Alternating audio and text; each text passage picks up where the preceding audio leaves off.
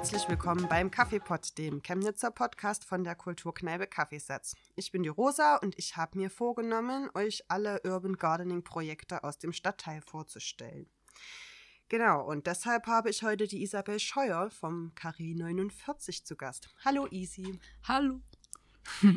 Da erstmal als Frage, was ist denn das Carré 49 überhaupt? Ähm, also Carré 49 ist relativ ähm, kompliziert zu erklären, weil es sehr viele einzelne Teile beinhaltet. Ich sage immer, es ist so eine Verbindung zwischen, ähm, ja, zwischen sozialer Arbeit, Urban Farming Projekten, äh, Teilhabe an der Gesellschaft, gerade für Menschen mit Behinderung und Nachbarschafts, ja, dass einfach jeder dran teilhaben kann, dass alle, alles verbunden wird und so ähm, fließende Konzepte entstehen. Okay, das klingt ja wirklich sehr komplex. Viel zu tun. Und ähm, du bist im Bereich Aquaponik dort quasi. Genau, ich bin in unserem Urban Farming-Bereich vor allem für die Aquaponik zuständig. Wir haben auch andere Urban Farming-Themen, ähm, aber ich bin im Aquaponik-Bereich drin, weil die anderen Themen haben meine Kollegen mit dabei. Okay. Und Aquaponik, also ich kann mir vorstellen, ich, ich kenne es, ich habe das Haus gesehen mit äh, einer riesigen Glasfront, wo das stattfindet. Ähm, was ist denn das? Was passiert da? Genau, also Aquaponik ist die Verbindung zwischen Aquakultur und Hydroponik. Das heißt ähm, quasi Fischzucht und äh, Pflanzenzucht und Hydroponik bedeutet einfach, dass die Pflanzen nicht in Erde wachsen. Bei uns wachsen die zum Beispiel in einem Granulat, also Blättern als Beispiel, wie man es im Baumarkt bekommt.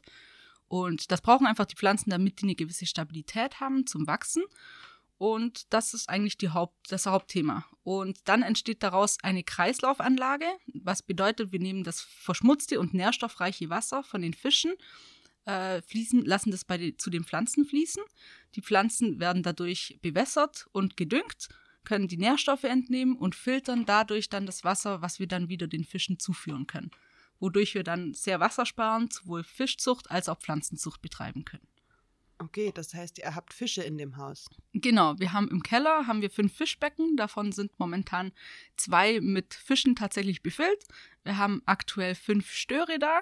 Ähm, Stör ist ja, man kennt es eigentlich hauptsächlich von Kaviarproduktion. Äh, wir produzieren kein Kaviar, so groß werden die bei uns nicht, ähm, sondern für uns ist ein Speisefisch. Das wissen viele gar nicht, dass Stör ein sehr ähm, hochwertiger Speisefisch ist. Äh, genau, wir schlachten unsere Fische, weil es ähm, Farming, also Landwirtschaft auch ist. Und genau, im anderen Becken schwimmen momentan um die 30 Karpfen. Okay, das klingt sehr interessant. Also die Fische werden quasi, das, was die so ausscheiden, das kriegen dann die Pflanze so als Dünger und dann genau. Genau, nicht die Ausscheidung selber, nicht das grobe Material, sage ich jetzt mal, sondern die ähm, Nährstoffe, die sich im Wasser durch die Bakterien dann bilden. Das kommt dann zu den Pflanzen, also Nitrit wird in Nitrat umgewandelt, kommt dann zu den Pflanzen. Die Pflanzen können entsprechend die Stoffe entnehmen und äh, eben dadurch wird dann das Wasser wieder ge gefiltert, was die Fische nämlich nicht brauchen, diese Stoffe. Und ähm, wir haben wieder frischeres Wasser bei den Fischen und bei den Pflanzen haben wir die entsprechenden Dünger im Wasser. Okay, also das klingt sehr kompliziert. Wie kommt man denn auf so eine Idee, sowas zu machen? Habt ihr euch das selber ausgedacht? Äh, das gibt es tatsächlich schon ein bisschen länger, aber es ist sehr unbekannt oder war vor allem noch sehr unbekannt. Es kam jetzt die letzten Jahre immer mehr raus. Ähm, bei uns war es so, dass der Nachbarschaftsgarten, also ganz am Anfang von den Gartenutopisten, die hier direkt bei uns nebenan sind, die sind ähm, durch irgendwie auf Aquaponik gekommen und haben dann den Hinweis an die Geli gegeben. Und die hatte überlegt gehabt, was sie eben in diesem Haus machen soll, weil dieses Haus ja komplett entkernt war. Dadurch ist dieser hohe Raum entstanden und man hat gedacht, okay, Wohnungen auf dem Sonnenberg gab es mehr als genug, gibt es immer noch mehr als genug. Was könnte man alternativ machen mit so einer speziellen äh, Situation in diesem Gebäude? Und dann kam, ja, Vertical Farming so in, in den Kopf. Die meisten denken da immer erstmal an Indoor Farming, Vertical Farming, an, ja, Hanfplantagen. Das ja, ist so das Erste, das woran man denkt. Äh, das war tatsächlich so der erste Grundgedanke, allerdings eben nicht mit Hanf, sondern wo man gesagt hat, äh, Gemüse wäre cool. Und so ist man dann einfach nach und nach, äh, hat man sich informiert über Aquaponik und hat gesagt, das ist ein sehr interessantes System, vor allem auch für die zukünftigen Themen mit Wasserknappheit in bestimmten Ländern und Regionen und auch trotzdem dieses, äh, diese Produktion in die Städte reinzubringen, in ein Gebäude. Und daraus hat man gesagt, okay, es ist auch noch nicht so erforscht. Wir wollen da einfach Testanlagen machen und ausprobieren, was eigentlich so geht. Okay, und was baut ihr da so an? Ähm, Im Moment sehr viel Basilikum. Wir hatten auch sehr viele Tomaten. Wir haben alles Mögliche schon ausprobiert. Wir hatten schon Andenbeeren. Wir haben Gurken gehabt, Paprika, Peperoni, äh, viele Kräuter, also eben Basilikum, Salbei, Thymian, so die üblichen, Rosmarin. Schnittlauch hat bisher noch nicht so ganz funktioniert, da sind wir noch am Testen. Und genau, momentan sind wir noch zu Kapuzinerkresse übergegangen. Genau, und da wird jetzt momentan umgebaut. Da kommt jetzt gerade eine neue Kollegin, die mit mir dann schaut, was man alles noch ausprobieren könnte. Soweit ich weiß, hätte sie ganz gerne Kurkuma mit im, hat sie mit im Kopf. Da mhm. muss man einfach schauen, was funktioniert und dann probieren wir aus. Okay. Genau. Und könnt ihr da das ganze Jahr anbauen? Ich meine, es ist ja ein Gewächshaus im Prinzip. Ist das dann beheizt oder wie funktioniert das? Genau, also wir, es ist, soll im Prinzip ein Gewächshaus sein. Äh, wie genau das dann funktioniert, können wir noch gar nicht sagen. Wir hoffen, dass es so funktioniert. Wir werden das dieses Jahr das erste Mal tatsächlich so versuchen, Indoor auch anzupflanzen. Momentan ist das Ziel, ähm, Salat jetzt dann in nächster Zeit anzupflanzen, weil Salat ist ja eher so im Frühling wächst es sehr gut, weil im Sommer sprießt er immer und schießt er recht, recht fleißig, wenn es ihm zu warm wird. Daher haben wir gesagt, wir versuchen es im Winter nochmal oder im Herbst. Da sind die, ähm, ja, ist die Hitze ein, ja, die Hitze für den Salat nicht mehr zu hoch. Und wir haben ja innen drin trotzdem relativ konstante Temperaturen. Ja, das stimmt. Ich meine, es gibt ja auch jetzt noch ein paar Sachen, was man auch so anbauen könnte. Also gerade, ja, Feldsalat geht ja eigentlich immer im Herbst genau. oder auch genau. Grünkohl oder solche Sachen. Genau. Und Erdbeeren ja. wären auch noch eine Idee, wo wir Aha. überlegen, dass man Erdbeeren noch vielleicht mit Indoor anpflanzen, weil es wäre schon cool, in Chemnitz regionale Erdbeeren übers ganze Jahr zu bekommen. Ich denke, Erdbeeren sind doch recht beliebt. Auf jeden Fall. Meine genau. Tochter liebt die sehr. ich verstehe es. Ja, in, also das heißt, ihr habt jetzt dieses Jahr das erste Mal äh, in dem großen Gewächshaus quasi eingepflanzt. Ich kenne das ja noch, also ihr hattet ja wie so eine kleine Testanlage mit so einem eher, ich sag mal, so einem normalen Gartengewächshaus, ähm, wo ihr schon die letzten, ich glaube, drei oder vier Jahre das gemacht habt, ne? Genau, seit 2015 steht das Gewächshaus mhm. tatsächlich. Mhm. Ähm, und diese Anlage, diese Testanlage, haben wir immer gesagt. Und das sind wir gerade jetzt am Zurückbauen also das Gewächshaus selber noch nicht, sondern wir haben da jetzt, ähm, holen die Pflanzen raus, versuchen die umzusetzen und versuchen uns jetzt dann auf die Hauptanlage im Gebäude zu konzentrieren. Da wird in der nächsten Zeit, es fehlen noch einige technische Sachen und ähm, zum Beispiel die ganzen Verrohrungen und alles. Das ist gerade in Anmarsch und die werden diese Woche geliefert. Ich hoffe heute noch. ähm, genau. Und dann wird da jetzt erstmal die Verrohrung noch fertig gemacht. Die ersten Sachen laufen momentan schon etwas improvisiert mit Schläuchen, damit wir ausprobieren können. Aber jetzt wird nach und nach eben die Verrohrung mitgemacht. Die technische Anlage wird gerade auch schon bestellt. Einige Sachen sind schon bestellt bei ein, zwei Sachen. Äh, Filter, äh, wo einfach dringend benötigt wird, werden, wenn man so eine große Anlage macht. Die sind wir noch am Schauen, dass wir das Richtige dafür bekommen. Da arbeiten wir mit einem Herrn Fisch zusammen, der auch tatsächlich ein Fischexperte ist. Das passt ja sehr gut. genau, das passt hervorragend zusammen. Und der arbeitet da sehr eng mit uns zusammen. Der kennt sich sehr gut mit aquaponischen Anlagen aus. Und da geht es langsam voran und wir hoffen, dass wir in den nächsten Wochen dann tatsächlich die technische Anlage so weit aufstellen können, dass wir dann die erste Etage dann tatsächlich anfangen können, mehr und mehr zu bepflanzen und auszuprobieren, welche Systeme jetzt im großen System auch funktionieren und welche nicht. Das klingt sehr spannend. Wie bist denn du dazu gekommen? Wie hast du davon erfahren? Ähm, also da die Gelia meine Tante ist. das ist die Chefin. Die dort. Chefin, genau. Ja. Die äh, Hauptchefin, sage ich jetzt mal. Äh, die meine Tante ist und ich schon vor einigen Jahren, das war 2014, hatte ich ein halbes Jahr lang hier Praktikum gemacht in Chemnitz. Gerade als das alles angefangen hat mit der Aquaponik und die Idee gestartet ist, weil ich mir eben betriebswirtschaftliche oder Projektmanagement-Themen anschauen wollte. Und dann war ich hier im Unternehmen und habe mir dann ein halbes Jahr Praktikum, habe ich das angeschaut und mitgeholfen. Und nach Danach war ich wieder zurück im Allgäu und habe dann auch Ausbildung und so weiter zwischendurch gemacht. Und danach äh, wusste dann die Geli, dass ich gerne mal weiter wegziehen würde nach meiner Ausbildung und hat ähm, ist auf mich zugekommen, hat gefragt, ob ich mir vorstellen könnte, wieder vermehrt in dieses Projekt einzusteigen. Und da habe ich ja gesagt, weil es ein super spannendes Projekt ist. Ähm, es ist was sehr Einmaliges, was man doch so nicht so schnell irgendwo wiederfindet. Genau. Das stimmt. Also ich habe das noch nie irgendwo anders gesehen. Also genau. ich weiß gar nicht, ob es das in Deutschland so in dem Umfang, in so einer Größe, gibt es sowas noch? Also es gibt größere aquaponische Anlagen. Ähm, einmal gibt es ECF in Berlin, äh, die gehen aber eher Richtung kommerzielle Anlage tatsächlich. Ansonsten sind die meisten Anlagen von Forschungsinstituten, von Universitäten, die daran erforschen. Und so rein, wie wir das machen, in dieser Kombination mit dieser sozialen Arbeit, mit Behindertenarbeit und generell auch Nachbarschaftsarbeit, das gibt es, soweit ich weiß, tatsächlich noch nicht. Und vor allem, wenn, dann nicht in dieser Größe, in diesem Umfang. Okay, das heißt, ähm, das Projekt ist eigentlich nicht auf kommerzielle Zwecke ausgerichtet. Genau. Unserer Ansicht nach ist so eine ähm, Indoor-Aquaponik-Anlage, sage ich jetzt mal, ähm, auf dem Lagerhaus ist, schaut es anders aus, aber diese Indoor-Aquaponik-Anlage ist kommerziell oder ja, ist nicht rentabel. Wir haben da sehr viel hin und her gerechnet. Es macht relativ wenig Sinn, weil die Investitionskosten extrem hoch sind. Auch die äh, Kosten für die laufende Anlage, es hat sehr viel, äh, es benötigt sehr viel Strom, weil man eben doch einiges an Filtertechnik, Pumpentechnik benötigt. Und daher haben wir gesagt, für uns ist das vor allem immer die Verbindung zur sozialen Arbeit, was so oder so unser Thema ist. Wir haben in unserem Unternehmen ja soziale Arbeit schon verankert. Die meisten sind Sozialarbeiter.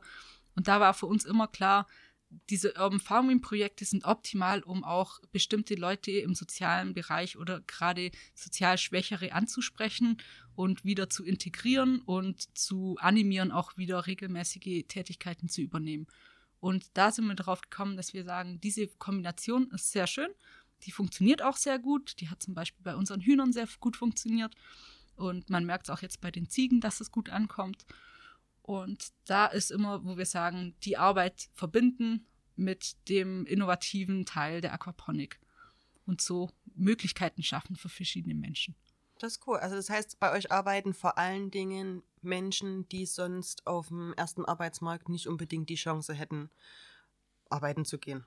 Ähm, nicht vor allem Dingen, aber zu einem Teil.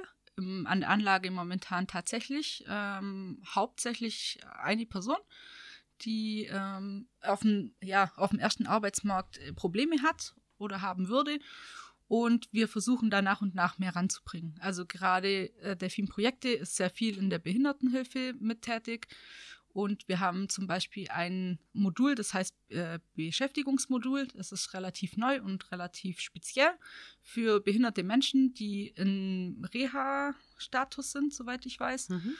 Und die eben entsprechend trotzdem gerne was tun würden, aber sehr begrenzt auf einen gewissen Zeitraum bei uns sind es drei Stunden in der Woche. Die kommen dann bei uns vorbei und können dann mit an der Anlage arbeiten oder im anderen Urban Farming Bereich.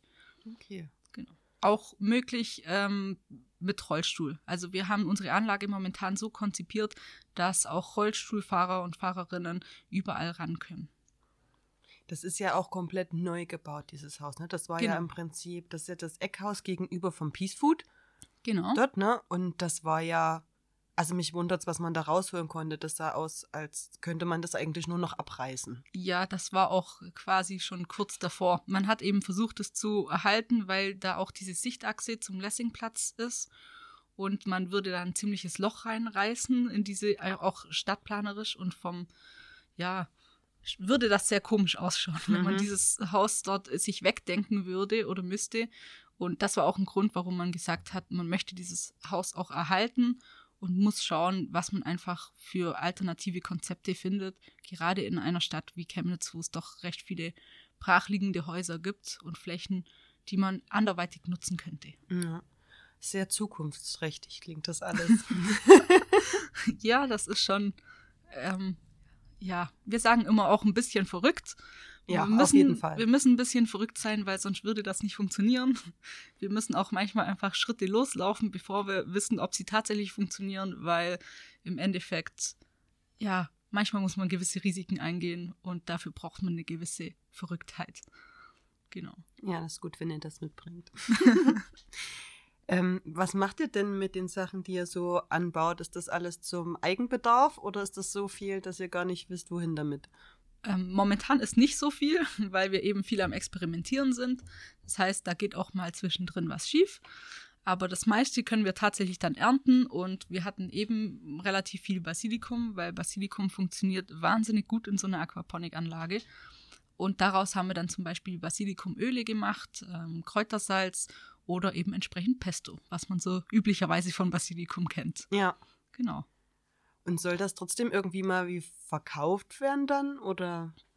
Genau, also die Anlage, es dauert noch, bis tatsächlich die vier Etagen dann auch komplett bepflanzt werden können und begrünt werden können und man dann entsprechend da auch gewisse Produkte entnehmen kann. Allerdings arbeiten wir da nach und nach dran und es ist ein Laden mit eingeplant in im Gebäude. Das ist nicht der Eckeingang, sondern wenn man dann die Peterstraße ein Stück weiter runterläuft, ist da nochmal ein zusätzlicher Eingang mit einem großen Schaufenster. Dort ist momentan noch leer, beziehungsweise wird noch von den Bauarbeitern ein bisschen gebaut. Aber dort soll ein kleiner Hofladen, sage ich jetzt mal, reinkommen, wo dann Produkte auch von den Hühnern, die Eiern zum Beispiel, oder von den Bienen dann der Honig, entsprechend verkauft werden kann. Du hast jetzt schon so ein paar andere Sachen mit angesprochen, ne? Also ich kenne ja das Haus sehr gut, mhm. weil ich dort auch arbeite. Ja. ähm, es genau, Bienen gibt es auch, ne? Die gibt es auch schon länger, das heißt eigenen Honig. Ziegen, das ist relativ neu. Genau, die haben wir jetzt seit, ich sage jetzt mal zwei Monaten in etwa. Ich habe gerade gar nicht genau im Kopf, wie lange. Ich, etwa zwei Monate. Genau, und die ähm, wären der Plan, dass die entsprechend mal Milch geben könnten und wir vielleicht Käse daraus verarbeiten könnten. Ähm, grundsätzlich ist Schlachten immer ein, ein Thema im Hintergrund, auch bei den Hühnern, weil wir sagen eben wieder Urban Farming, Farming, Landwirtschaft und zur Landwirtschaft gehören Schlachtprozesse dazu immer auch so, dass man einfach den Menschen auch näher bringt, hey, was ihr esst, muss geschlachtet werden, aber man kann es auch richtig machen. Und da ist uns wichtig, einfach zu informieren, zu bilden und den Menschen wegzunehmen, dieses Bild, dass man in den Supermarkt geht und irgendein eingepacktes Fleisch nur sich nimmt und dass man einfach bewusst macht, hey, dahinter steht trotzdem ein Tier. Ja, das, das Gelände hat auch noch viel mehr, ne? Also ich war letztens mal wieder. Mein Kind liebt die Hühner sehr, deswegen sind wir ab und zu mal dort im Gelände. Ja. Ähm, da gibt es auch unheimlich viel Bärensträuche und wie so eine, eine Kräuter, Schnecke ist jetzt ein bisschen übertrieben, glaube ich. Das, doch, das, das, das ist tatsächlich eine, eine Kräuterschnecke, ja. genau, also da steht richtig auch, dass man das pflücken darf und so. Genau. Da kann man einfach hingehen. Also ich fühle mich manchmal ein bisschen schlecht, dort einfach hinzugehen, irgendwelche Beeren abzumachen und so, aber das ist okay. Ja, das ist absolut so gewollt, weil wir eben sagen, wir wollen auch die Nachbarschaft mit einbeziehen. Wir möchten da einen offenen Raum gestalten, einen schönen Raum gestalten, dass, dass man ja näher an diese Kräuterschnecke eben ran kann, dass man sieht, die ist beschriftet, dass man einfach riechen kann, hey, so riecht jetzt Rosmarin, so riecht jetzt der Thymian, das sind die Unterschiede, so schaut der aus, so schaut das aus. Und dass man eben die Menschen mit einbeziehen kann und dort eben gerne auch Beeren pflücken und Spaß an den Tieren haben kann. Okay. So, apropos einbeziehen, kann man denn irgendwie auch mitmachen? So, wenn man sagt, oh, was ein bisschen ehrenamtlich oder was weiß ich, habe ich Lust, mir gefällt das Projekt oder ich will mir das mal angucken? Äh, ja, wir haben tatsächlich ehrenamtliche Mitarbeiter und Mitarbeiterinnen zum Teil. Das wechselt immer wieder ein bisschen. Äh, die Kräuterschnecke eben als Beispiel, die wurde auch von einem Ehrenamtlichen äh, gestaltet und erarbeitet. Und genau, man kann sich einfach bei uns melden, vor allem am besten beim Büro Mut zur Lücke. Das wäre beim Erik Gläser oder der Philine Erdmann. Und die teilen das dann zusammen mit mir, also in unserem Urban Farming Team, teilen wir das ein bisschen ein. Wie viele Kapazitäten haben wir gerade? Wo könnte man Arbeit brauchen? Und freuen uns eigentlich immer, wenn sich jemand bei uns meldet und sagt, hey, wir hätten da Lust mitzumachen. Dann kann man einfach drüber quatschen, wie es ausschaut, in welchem Bereich man gerne was machen würde, wie da unsere Kapazitäten sind, was da alles zu tun wäre in nächster Zeit und wie man das dann umsetzen kann. Und es klang auch so, dass wenn man Arbeitsstunden machen muss, dass man da auch kommen kann. Genau. Ja. Genau, also auch Arbeitsstündler können bei uns sich andocken. Ja, das würde auch über dieses Büro laufen. Genau, auch über das Büro Mut zur Lücke läuft das, ähm, weil die einfach die größte Koordination von dem, von dem Gesamturban Farming Bereich haben. Da haben wir eben unser Team dann. Wir können uns gut absprechen, wer braucht gerade wo Kapazitäten oder hat gerade Kapazitäten, wer braucht Hilfe und dann kann man sich da zuteilen, wo es gerade auch Sinn macht. Also ich kann mir vorstellen, dass viele denken so, ja, ich bin da schon öfters mal vorbeigelaufen, interessiert mich auch, Zeit zum Mitmachen habe ich jetzt nicht so. Ähm, ihr habt aber es zumindest in der Vergangenheit auch immer mal angeboten, also dass es so Führungen gibt und so, ne, dass man da mal rein kann in das Haus. Geht sowas noch? Genau, also wir hatten ja jetzt zuletzt beim Hang zur Kultur hatten wir drei Führungen angeboten. Äh, zukünftig müssen wir aufpassen. Wir machen auf jeden Fall nach wie vor Führungen, müssen aber jetzt zukünftig anfangen, auch da ein bisschen Geld zu verlangen, weil wir sonst einfach nicht mehr hinterherkommen dann. Es ist relativ viel Aufwand, was man da auch mit einbedenken äh, muss, auch einplanen muss, was die Zeit angeht. Und wir müssen auch schauen, dass wir unsere Anlage irgendwie mit ein bisschen unterstützen können, wirtschaftlich gesehen. Ja. Genau. Macht ja Sinn. Aber grundsätzlich gerade, wir haben immer wieder Anfragen von ähm, Firmen, die einen zum Beispiel einen Teamtag oder ähnliches äh, unternehmen und dann gerne bei uns eine Führung hätten. Die können bei uns anfragen und dann kann man das absprechen, ob das terminlich geht, ob es zeitlich geht und wie genau die Vorstellungen sind. Beratet ihr da auch so ein bisschen? Also kommen da auch mal Leute vorbei, die sagen, oh, ich, wir würden gern auch so eine Art Projekt umsetzen, dass ihr die dort unterstützen könnt? Ihr habt ja schon ein bisschen Erfahrung. Ja, grundsätzlich ist es unser Ziel, Netzwerkarbeit zu betreiben. Wir haben auch schon Gespräche geführt mit der Arche Nova in Dresden. Das ist eine, ich sage jetzt mal, eine Unternehmung. Ich kann jetzt gar nicht genau sagen, wie die rechtlich dastehen. Habe ich gerade gar nicht im Kopf. Äh, die arbeiten gerade vor allem, was Thema Wasser in Kenia angeht, ja, an Projekten. Und die haben Interesse, zum Beispiel auch aquaponische Projekte in, in afrikanischen Ländern an eventuell früher oder später umzusetzen. Und da wollen wir oder versuchen wir in Zukunft ein Netzwerk, ein Netzwerk aufzubauen, um dort zu unterstützen, auch ein bisschen Know-how reinzubringen und vielleicht dann doch das ein oder andere Projekt mit in Kenia oder zum Beispiel Tansania äh, zu gestalten. Oh, das heißt, dann gibt es dann auch Auslandsaufenthalte vielleicht. genau. Geli sieht da momentan mich drin. Da werden wir sehen, wie das sich alles entwickelt. Und ähm, ich denke, wir haben nach und nach immer mehr Aquaponik-Experten bei uns im Team. Ich sage jetzt mal Experten, weil man muss sich einfach super viel reindenken. Es gibt keinen wirklichen, keine wirkliche Anleitung, wie es geht und wie es nicht geht. Es ist super viel Erfahrungen sammeln und ausprobieren. Und da haben wir echt ein tolles Team, auch mit unserer IT und unserem Hausmeister, die da sich mega reindenken, kreative Lösungen finden, wenn irgendwo ein Problem entsteht, wie man ähm, Schutzmaßnahmen vornehmen kann und ja, wie man bestimmte Probleme einfach überwindet und trotzdem das System so läuft, wie es laufen soll.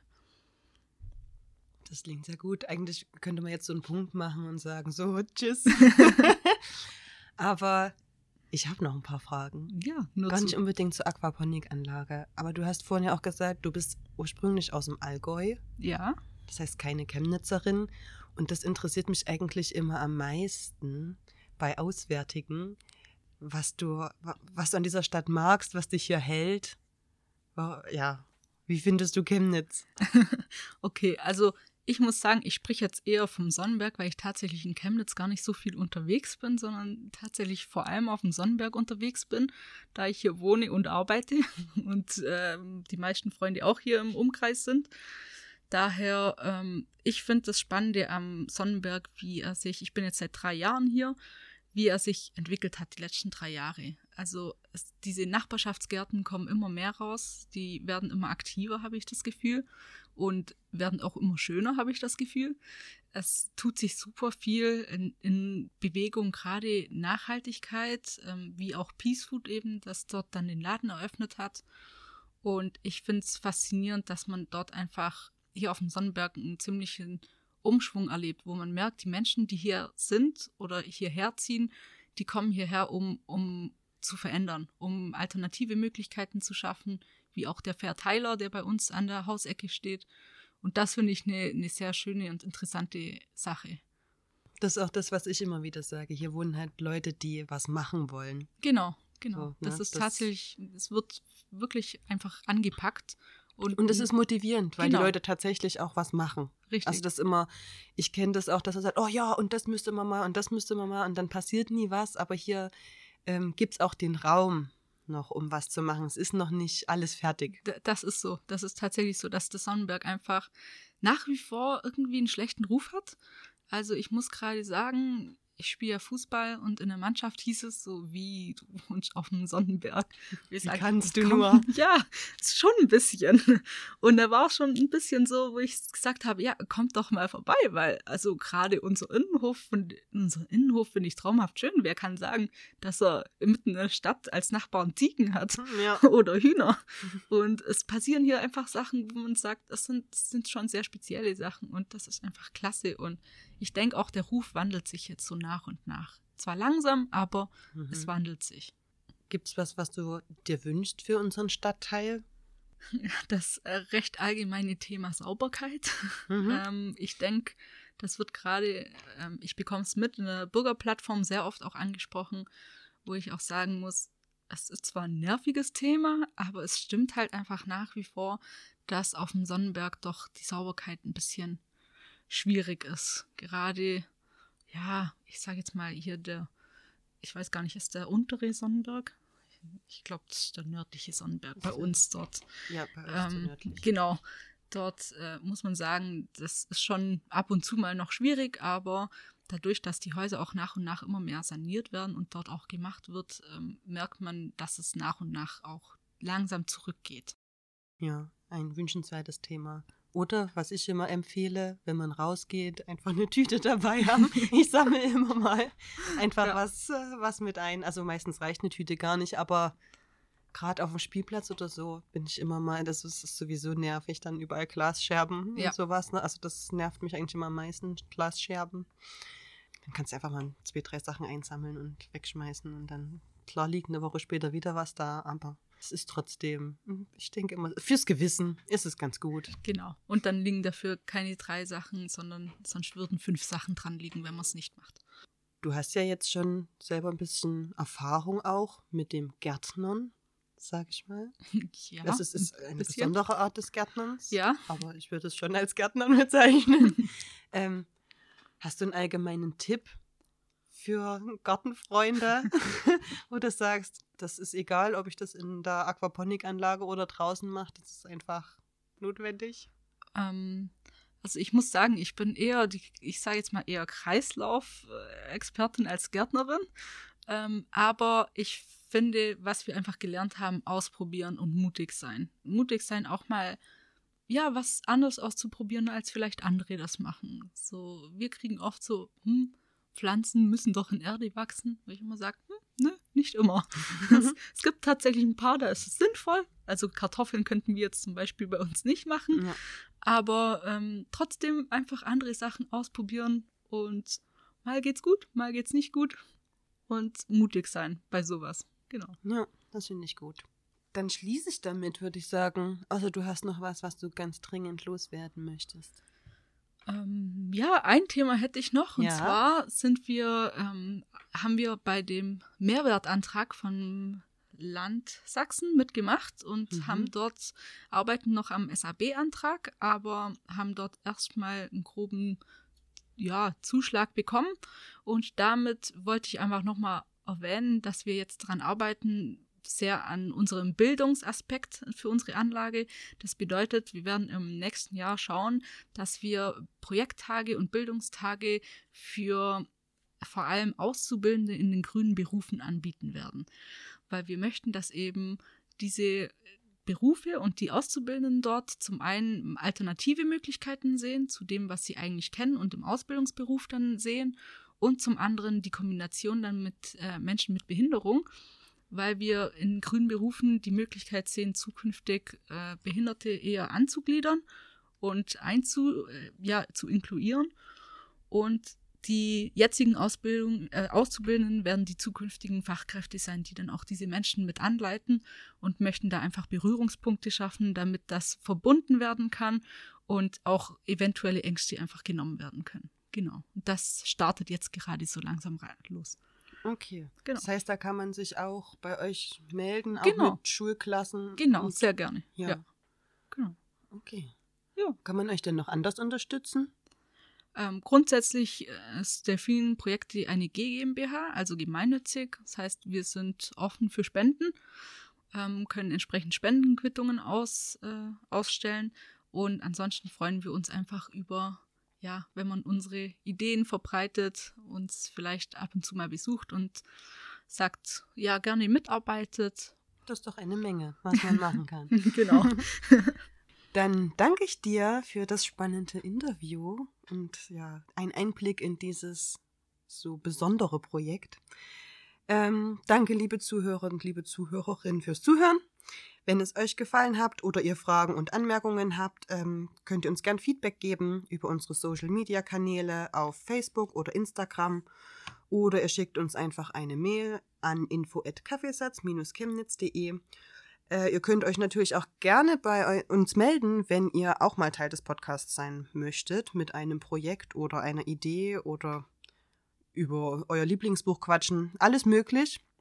Ansonsten sage ich Tschüss und bis zum nächsten Mal im Kaffeepot oder in unserem gemütlichen Wohnzimmer hier im Kaffeesatz. Tschüss, easy. Tschüss und vielen Dank.